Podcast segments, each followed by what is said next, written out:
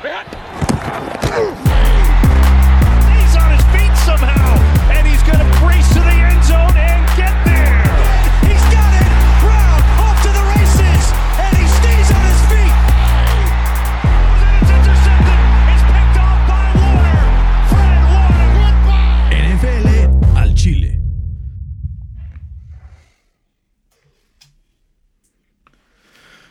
¿Qué tal amigos? Bienvenidos. Esto es NFL al Chile, capítulo número 14. Estamos muy felices de tenerlos una vez más con nosotros. Con todo el análisis de lo que pasó en la semana 6 de la NFL, muchas sorpresas, un par de lesiones bastante desafortunadas, pero una semana 6 que ya está, como dirían, in the books. Pasamos ya un tercio de la temporada y esto va avanzando muy, muy rápido. Así es que agárrense fuerte porque va a estar eh, loca la bajada de esta montaña rusa que es la temporada de la NFL. Los invitamos, les recordamos, síganos en nuestras redes sociales, NFL al Chile en Twitter y en Instagram. Ahí estaremos platicando con toda la información que dejó la semana 6 y el previo de la semana 7. Ahí podrán analizar también nuestros picks de la próxima semana, cómo nos fue la semana pasada y toda la información. El día de hoy, eh, tristemente, estoy solito. No me acompaña mi queridísimo compañero y co-host Fer Magino, ni el director técnico de este podcast, Fede. Así es que va a ser un podcast un poco distinto.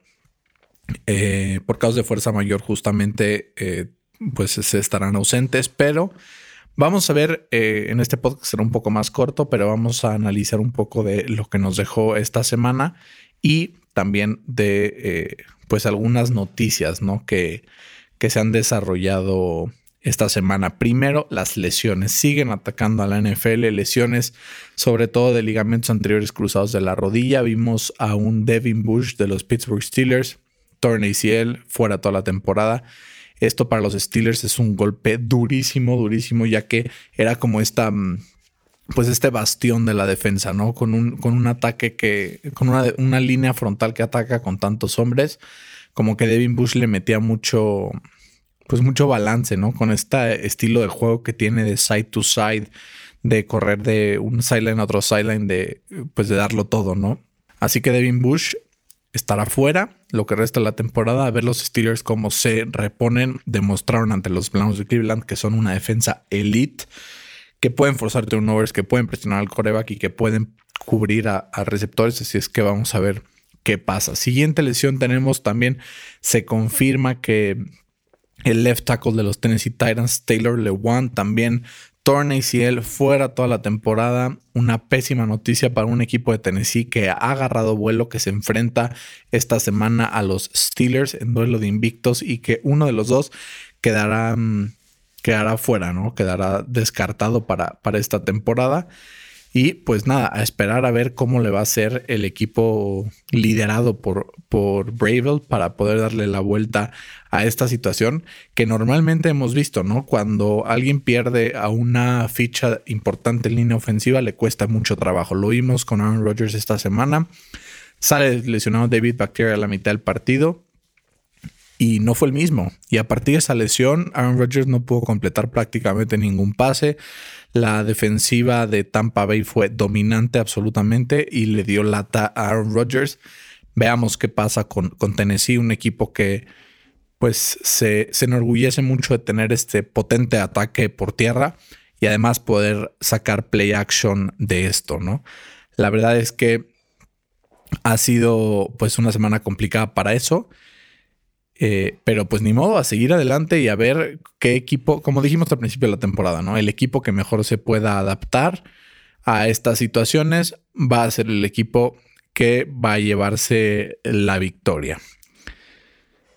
Además, tenemos otra noticia que acaba de llegar esta mañana fresquecita. Tua Tagovailoa será el titular en el próximo partido de los Dolphins de Miami después de un inicio bastante decente por parte de los Dolphins con un récord de 3 y 3. Están ahí pues a un juego, literal, a solo un juego de los Bills de Buffalo en esa división en AFC East que ha sido dominada por los Patriotas durante los últimos años.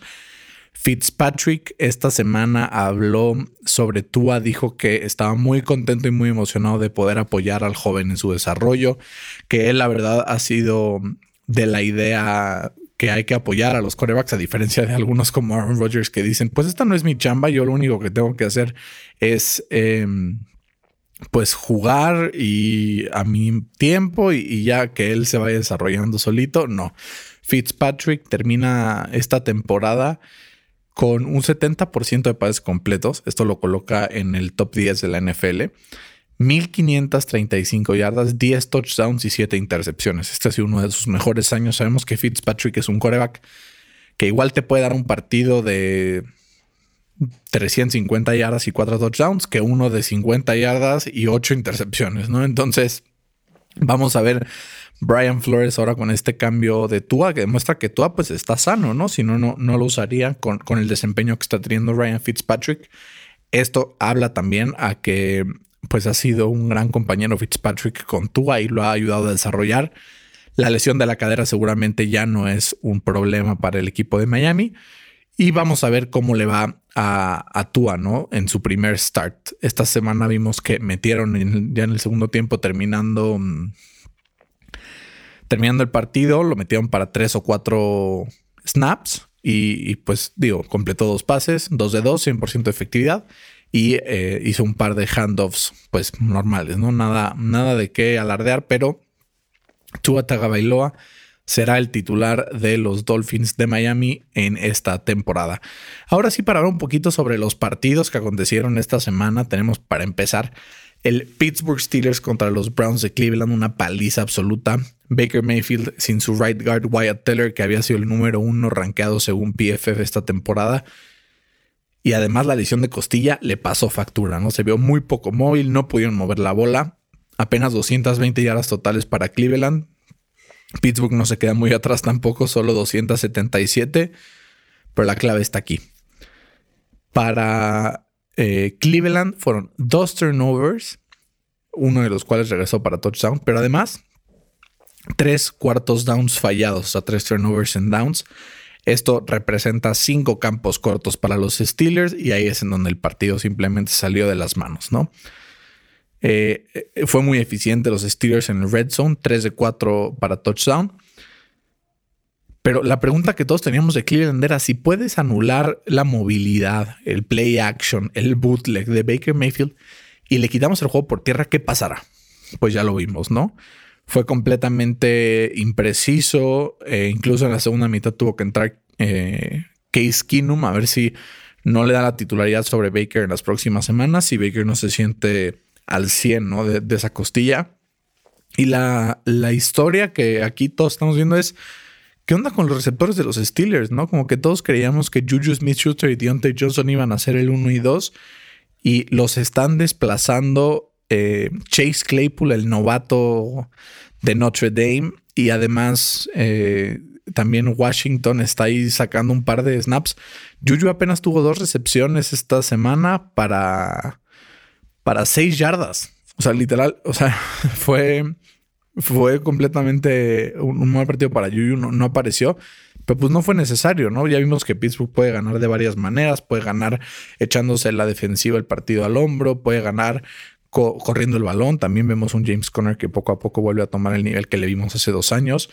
Y varias, varias, eh, pues highlights, ¿no? Que tiene a Pittsburgh invicto hasta ahora y en la cima de la división pues yo creo que más competitiva de la AFC, por, por lo menos, ¿no? De la NFC no sé, porque pues ahí está la división también.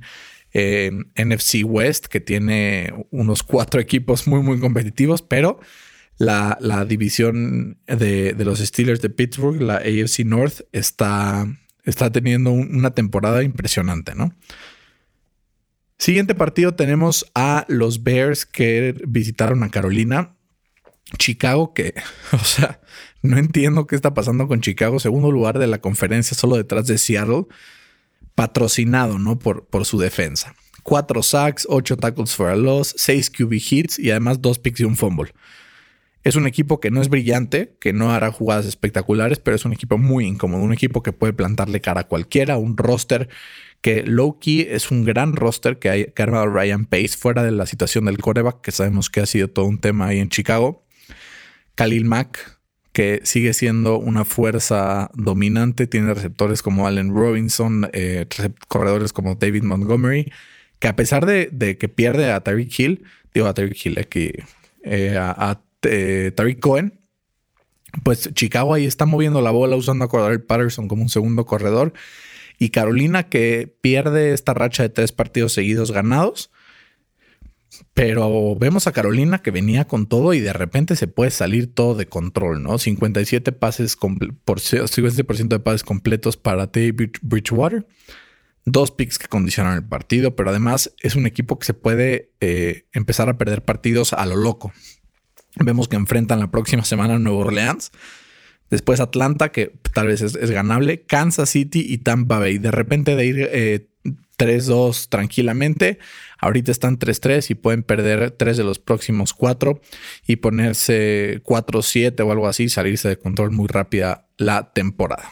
Siguiente partido es el de Tampa Bay contra Green, digo, Tampa Bay contra Green Bay, The Battle of the Base, como dirían por ahí, dos de los corebacks más eh, pues exitosos o de los mejores corebacks de los últimos años entre eh, Tom Brady y Aaron Rodgers, un duelo en donde la verdad la historia es la defensiva de Tampa Bay, que demuestra que está para cosas grandes. De la mano de su defensiva fueron campeones del Super Bowl eh, a principios de siglo, en el 2002, y ahora están demostrando que puede ser que le den otro anillo más a Tom Brady con esta defensiva que fue brutal.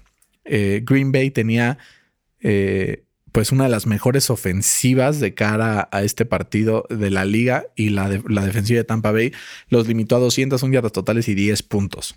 O sea, una, una, locura.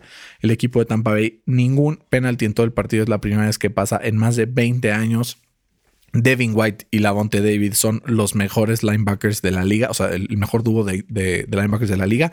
Y el que me diga lo contrario, estoy dispuesto a agarrarme a golpes con él porque es espectacular lo que hacen estos dos. También la lesión de David Bacteria a la mitad del partido influyó mucho para que Darren Rodgers no pudiera ni siquiera empezar el comeback, ¿no? O sea, nunca hubo esperanza ni siquiera de que Green Bay se llevara este partido. Y un Tom Brady que hizo lo que a hacer muy bien, que se sacó de la cabeza el partido pasado en donde cometió un par de errores y este partido no cometió ni un solo error. No hizo nada espectacular tampoco, ¿no? 17 de 27, 166 yardas, dos touchdowns. Eh, se recargaron mucho en Ronald Jones y la línea ofensiva que fue dominante. Sobre todo una defensa por tierra de Green Bay que preocupa, ¿no? Empieza a preocupar. Cuando Sadarius Smith no llega rápido al coreback, puede ser que sufran contra equipos que pueden correr bien con líneas ofensivas dominantes. 113 yardas eh, para Ronald Jones por tierra y además de dos touchdowns. Y, yo lo que vi fue que Green Bay estaba fundido, ¿no? O sea, yo me pregunto, ¿será una constante esto después de los bye weeks? Y siguiente, obviamente, compren stock de Rodgers en este momento. Aaron Rodgers no tiene dos partidos seguidos malos. Si lo tienen en su fantasy, alineen a la próxima semana se, se va a querer sacar esta espinita y seguramente va a volverse loco. Siguiente partido, tenemos a los Rams visitando a los 49ers de San Francisco. Saludos a mi querido amigo Pollo, fan de los Rams y ahí estuvimos platicando de este partido y me decía, es que los errores nos matan, ¿no? Y es la verdad, o sea, yo amo los partidos McVay Shanahan, ¿no? Porque son siempre como un juego de ajedrez y son dos de los mejores entrenadores jóvenes de la liga. Creo que la diferencia en este partido pasó por la ejecución. Jared Goff volvió a ser el Jared Goff de la temporada pasada después de un inicio, la verdad, bastante, bastante bueno. Empezó uno de nueve completos, algunos drops por parte de Cobb, por parte de Woods, los errores puede ser que hayan matado a los Rams al final, Jimmy Garoppolo volvió a ser ese coreback, pues que no te pierde partidos, ¿no? Se le vio mucho mejor del tobillo, lanzó para 268 yardas y 3 touchdowns. Y yo lo que rescato de este partido es que George Kittle es el arma más eh, letal de la NFL, ya sea él o Alvin Kamara. La verdad es que, pues hacen cosas suceder que pocos pueden. Y resaltar también la labor de Kyle Shanahan, ¿no? Porque hizo todo el skin para que todo fuera al lado contrario de Aaron Donald y Aaron Donald solo pudo ser limitado a un QB hit, no hizo ningún sack, ningún tackle for a loss. O sea, literal lo anularon con, las jugadas que hizo. Pases rápidos al otro lado donde estaba Donald y esa fue la fórmula, ¿no? Para sacar el partido. Del lado de los Rams, cuando tu líder de tacleadas del partido es un safety, en este caso John Johnson con 13, pues está claro que San Francisco llegó mucho más al segundo nivel de lo que querrías y eso es lo que no puedes permitir, ¿no? Un esquema defensivo que eh, pues digamos que se enorgullece de, taclear rápido, de taclear cerca de la línea y de tener todas estas conductas agresivas, pues no puedes eh, permitir pases completos atrás del line of scrimmage que se vayan para 18 o 20 yardas como lo va con Divo Samuel o Brandon Ayuk.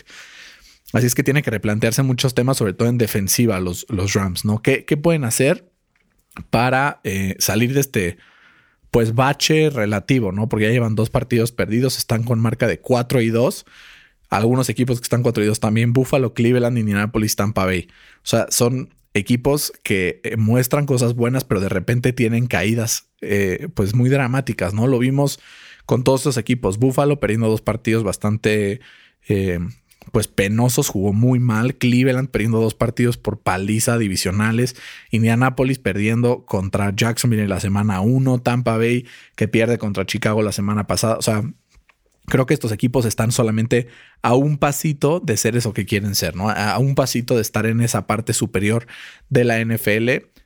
Parte superior a la que sí pertenecen los Kansas City Chiefs, que le ganaron a los Buffalo Bills el día de ayer 26-17 en un partido donde pues Patrick Mahomes volvió a ser el, el que era. Josh Allen tuvo un partido que empezó muy bien y al final acabó siendo discreto. Un par de intercepciones ahí, eh, pues poco acertadas, pero también drops. Drop, un drop de, de mm, Stephon Diggs en el end zone y otro de John Brown en el end zone. El de Stephon Diggs no importó tanto porque tres jugadas después fue un touchdown, pero el de, el de John Brown sí les pasó factura y al final les, les costó el hecho de, de sumar la segunda derrota y que los Dolphins se estén sintiendo ya hay pasitos, ¿eh? están a solo tres partidos de, alcanzarlos y a fin de cuentas, digo, a un partido de alcanzarlos y a fin de cuentas creo que puede ser una división que esté, como dirían los gringos, up for grabs. Otra historia importante esta semana, Denver le gana a Nueva Inglaterra basado en su defensiva, ¿no? Eh, entre la defensiva de Denver y Brandon McManus, el pateador que conectó seis goles de campo y los 18 puntos, 18 puntos en su totalidad de Denver, pues, o sea, traje un vuelto loco a Cam Newton que ya eh, concreta esta marca completamente perdedora contra Denver. Nunca Cam Newton ha ganado contra Denver, ni en Denver, ni en eh, Carolina, ni en ningún lugar. Eh, 8 QB hits y 2 picks. O sea, ¿qué, puede hacer Cam Newton cuando tiene esta cantidad de números? Algunas opciones que hemos visto para Nueva Inglaterra eh, antes del trade, trade, deadline, intentar, no sé, hay un trade por AJ Green, por eh, John Ross, por eh, Odell Beckham, algunos de los que están dispuestos a ser eh, tradeados antes del, final de temporada, sobre todo para tener mejores armas. No vemos a un Cam Newton que se ve en ocasiones solo en la ofensiva de los Pats y necesitaría este apoyo de compañeros que, que lo lleven a ser este coreback pues imponente que fue al inicio de, de esta temporada. Y ahora Nueva Inglaterra que se pone 2 y 3, marca perdedora una vez más en la temporada. Y Denver que también se pone 2 y 3 en esta como segunda mitad, ¿no? De, de, de, la, de la NFL, ¿no? De los Power Rankings. Los Colts, ¿qué les digo de los Colts, carajo? 24 eh, puntos de los Colts en la primera mitad le anotaron. Y en la segunda, 3. Igual que la semana pasada. ¿Por qué? O sea, yo me pregunto por qué los Colts arrancarán tan lento. No sé si es un tema de scheme, no sé si es un tema de jugar con menos ganas. O sea, no tengo idea, pero ahí Matt Iberflus, el coordinador defensivo, tiene que ver cómo le hace para solucionar este problema y Frank Reich también para poder arrancar mucho mejor. Errores estúpidos de Indianapolis, un fumble muy tonto de, de Jack Doyle que comienza a darle vida a Cincinnati desde el principio del partido. Y Joe Burrow que una vez más concreta 300 yardas eh, y una intercepción, obviamente, de Julian Blackmon al final del partido para sellarlo. Y los Colts se llevan la victoria 31-27. Yo creo que hay que empezar a hablar de Julian Blackmon como uno de los candidatos principales a llevarse el Defensive Rookie of the Year. Este novato de tercera ronda que agarraron los Colts y que se perdió las primeras semanas por lesión. Pero desde que Malik Hooker salió lesionado, ha tenido em, pues desempeños espectaculares, ¿no? Intercepciones, pass breakups, eh, un fumble que no contaron como fumble, pero fue contra Allen Robinson y los, y los Bears. Pero este jugador que la verdad se pone en, en, la conversación de uno de los mejores novatos defensivos de toda la NFL ha sido un, em, un jugador súper importante para los Colts. Eh, en el partido contra Cleveland, justamente los touchdowns llegaron en jugadas en las que él no estaba en el campo. Y entonces ha demostrado que esto puede pues puede, puede ser el, jugador que, que lo estaban buscando los Colts para poder tener presencia importante en los tres niveles de la defensa, ¿no? De Forrest Buckner en la línea, Darius Leonard en la mitad del campo y atrás profundo Julian Blackmon para poder completar este 1-2-3 que eventualmente saque de complicaciones a los Colts en una temporada complicada. Los Jaguars, como dijimos, vuelven a ser los Jaguars, pierden 34-17 contra los Lions ante un DeAndre Swift que de repente eh, decidieron empezar a usarlo, 14 carries, 116 yardas, 2 touchdowns. Gracias a Dios porque me dio la victoria en el fantasy, así es que vamos a ver cómo sigue desarrollándose el equipo de los Lions que se ponen 2 y 3 en una división en la que eh, pues Green Bay pierde, se pone 4 y 2 y pues ahí pueden hacer ruido, si no para ganar la división, sí para arañar alguno de los comodines de esta de esta conferencia nacional que está más peleada que nunca, ¿no? Y, los Jaguars que de plano están sumidos en el fondo de, de, la NFL junto con los Jets como los dos peores equipos. Si no hubieran ganado esa semana uno en contra de los Colts, estarían ahí sumidos en, la mediocridad del 0 y, y 6, ¿no? Entonces hay que ver ahí cómo se desarrolla esto con Jacksonville para ver si les cae eh, Trevor Lawrence, que es la joya de, este draft que, todos quieren tener, ¿no? Entonces, esperemos a ver qué pasa y a ver cómo le va a los Jaguars las próximas semanas que tienen partidos, bastante complicados. También tenemos el partido de los Titans contra, contra Houston, que dijimos, oigan, este partido es más complicado de lo que parece para los Titans, porque los Titans no son tan buenos como parece, ni los Texans tan malos, ¿no? Y vimos a un Deshaun Watson encendido, volvió a ser él, 335 yardas, 4 touchdowns.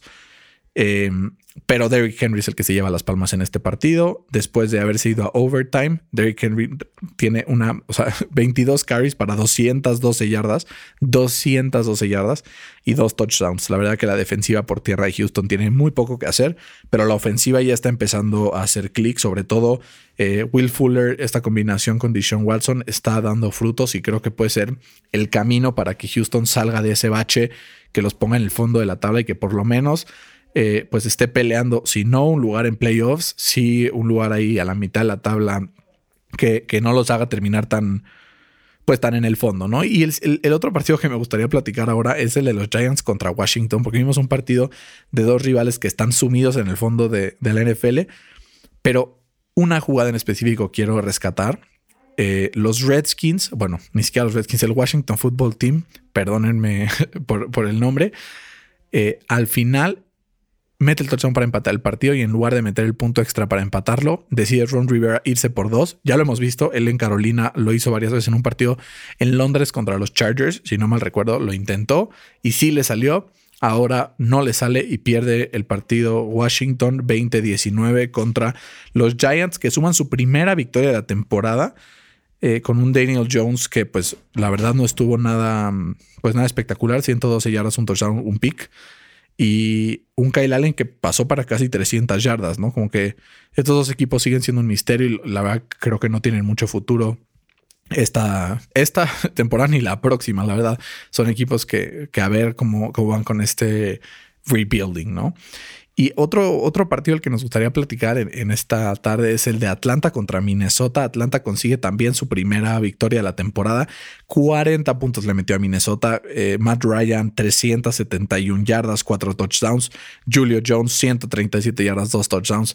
Es que cuando Julio Jones está sano es el mejor receptor de la NFL. O sea, lo que hace Julio Jones a las defensivas rivales es espectacular y obviamente los tres picks de Kirk Cousins que condicionaron el partido por completo y que hacen que este equipo de Minnesota pase a estar en el fondo de la tabla con un 1-5 de marca. Algunos equipos que están con este mismo récord son los Jaguars, eh, los, eh, el Washington Football Team, los Giants. Eh, entonces, es preocupante lo que estamos viendo en Minnesota. Bueno, los Falcons también. Pero imagínense, Minnesota es un equipo que al, principio de la temporada se pintaba como para incluso pelear la división a Green Bay y ganarla. Y estamos viendo que ha perdido partido tras partido tras partido y ya es uno de los principales candidatos a quedar al fondo de la tabla y buscar a alguien como Trevor Lawrence en el draft el próximo, la próxima temporada. Y vimos ya, ahora sí, el resurgir de Carson Wentz eh, con las Águilas de Filadelfia, sin ninguna ayuda, sin nadie, nadie, nadie, nadie que ayudarle en la ofensiva. Se encargó de meter el solo 28 puntos contra los Ravens. 21 de 40, 213 yardas, dos touchdowns. Miles Sanders corrió para 118 yardas. Y Travis Fulgham, que sigue siendo una opción viable para Carson Wentz. Lamar Jackson, que de no ser por su habilidad por tierra, la este partido probablemente se lo sacaban. Pero es impresionante que un equipo como Filadelfia, con tantas lesiones y con un Carson Wentz que empezó el año tan errático, haya tenido un partido que lo haya catapultado a regresar a ese nivel. A ver si, si sigue este nivel lo que resta de la temporada, pero unos Philadelphia Eagles, que con la pérdida de Dak Prescott por parte de Dallas, se perfilan como uno de los candidatos a llevarse la división, sobre todo después de la derrota de, Dallas, ¿no? Y tenemos también el, siguiente partido que, nos gustaría analizar, es el Jets Miami. Digo, esto va a ser muy por encimita. Miami arrasó 24 a 0 a los Jets. La historia de este partido es que fue el último partido de Ryan Fitzpatrick como eh, titular en este equipo, porque a partir de la próxima semana Tua Tagovailoa será el encargado de llevar las riendas de este equipo de Miami liderado por Brian Flores y que está haciendo una reconstrucción que al parecer ha sido muy efectiva. Están solo a un partido de, de ir ganando esa división, así es que vamos a ver si Miami logra después de tener un arranque un poco complicado llevarse esta división. Tiene algunos partidos complicados como los Rams, los Cardinals, los Chargers y los Broncos en puerta, pero también son partidos que creo que con un buen eh, desempeño de Tua podrían llevarse el partido y competir por ganar la división o meterse, sino como comodín en esta, en este, pues en este misterio, ¿no? Que, que es la AFC East. Y ya para terminar, queremos platicar sobre el tremendo escándalo de nuestros queridos taqueros de Dallas. 38-10 pierden con Arizona, donde van a salir de las coladeras los que decían que Andy Dalton era mejor que Dak Prescott. ¿De dónde van a salir todos aquellos que decían que Dak tenía que estar en la banca y que Andy Dalton era mejor y que Dak era malísimo? o sea, ha quedado demostrado que Dak Prescott es un coreback de élite. Un coreback que con esta línea ofensiva que causó tantos problemas a Dalton y a Zeke con los turnovers que estaban presentes desde las primeras semanas de la temporada, pudo ser el líder en yardas de, la temporada y no solamente hasta que se lesionó, hasta ahora lo sigue siendo, sigue siendo el jugador con más yardas por aire en la temporada, así es que vamos a ver qué pasa eh, con Dallas, que la verdad pinta muy mal esta temporada, eh, un equipo de 2-4 que va ganando la división. Imagínense nada más lo que es la NFC East, que Dallas con este récord podría ponerse ahí cerquita. Entonces, invitar a los fans de los, de los vaqueros de Dallas que levanten la cara, que se animen y que escuchen este podcast para aquí que defendamos a Dak Prescott juntos. La verdad, muy fan de, Dak eh, me he vuelto y aunque Fer de repente me lo rebata, creo que es un coreback de élite. Y vamos a ver qué pasa la próxima semana. Algunas cosas importantes vamos a, analizar eh, en el próximo episodio, el previo entre Titans y Pittsburgh, uno de los partidos que se antojan más ricos de la próxima semana. Viendo dos equipos invictos, que pues algunos seguramente perderá ese invicto. Eh, y, pues a ver, ¿no? ¿No? ¿Qué, ¿Qué, pasa después de este de esta semana, este bye, y a ver cómo le va a los equipos que eh, pues surgen como candidatos al Super Bowl, ¿no? Como lo es Tampa Bay, como lo es eh, tal vez eh, los Bears, que, ahí están pues bastante constantes, ¿no? No es que sean un equipo espectacular, pero sacan la chamba tranquilamente y solo han perdido un partido en toda la temporada. Y vamos a ver los equipos que han cambiado de coach los dos que cambiaron radicalmente, ¿no? Tanto Atlanta como Houston. Creo que poco a poco ahí van reconstruyéndose y vamos a ver si logran hacer algo de esta temporada que ya terminó su semana número 6. Vamos a ver qué pasa también con los Bills de Josh Allen, que llevan dos derrotas al hilo y le surge, surge una victoria para que Miami no siga acercándose. Y vamos a ver esto, ¿no? Tua Tagovailoa, vamos a verlo como como titular esta semana por primera vez. Así es que, aunque hoy estuve solo, esto fue todo eh, en este episodio de NFL al Chile. Me dio muchísimo gusto estar con ustedes y esperen el próximo episodio en donde Feria estará de regreso, donde tendremos muchas sorpresas, muchas noticias, mucho análisis, pero sobre todo, pues diversión, así al Chile. Así es que cuídense mucho y coman frutas y verduras.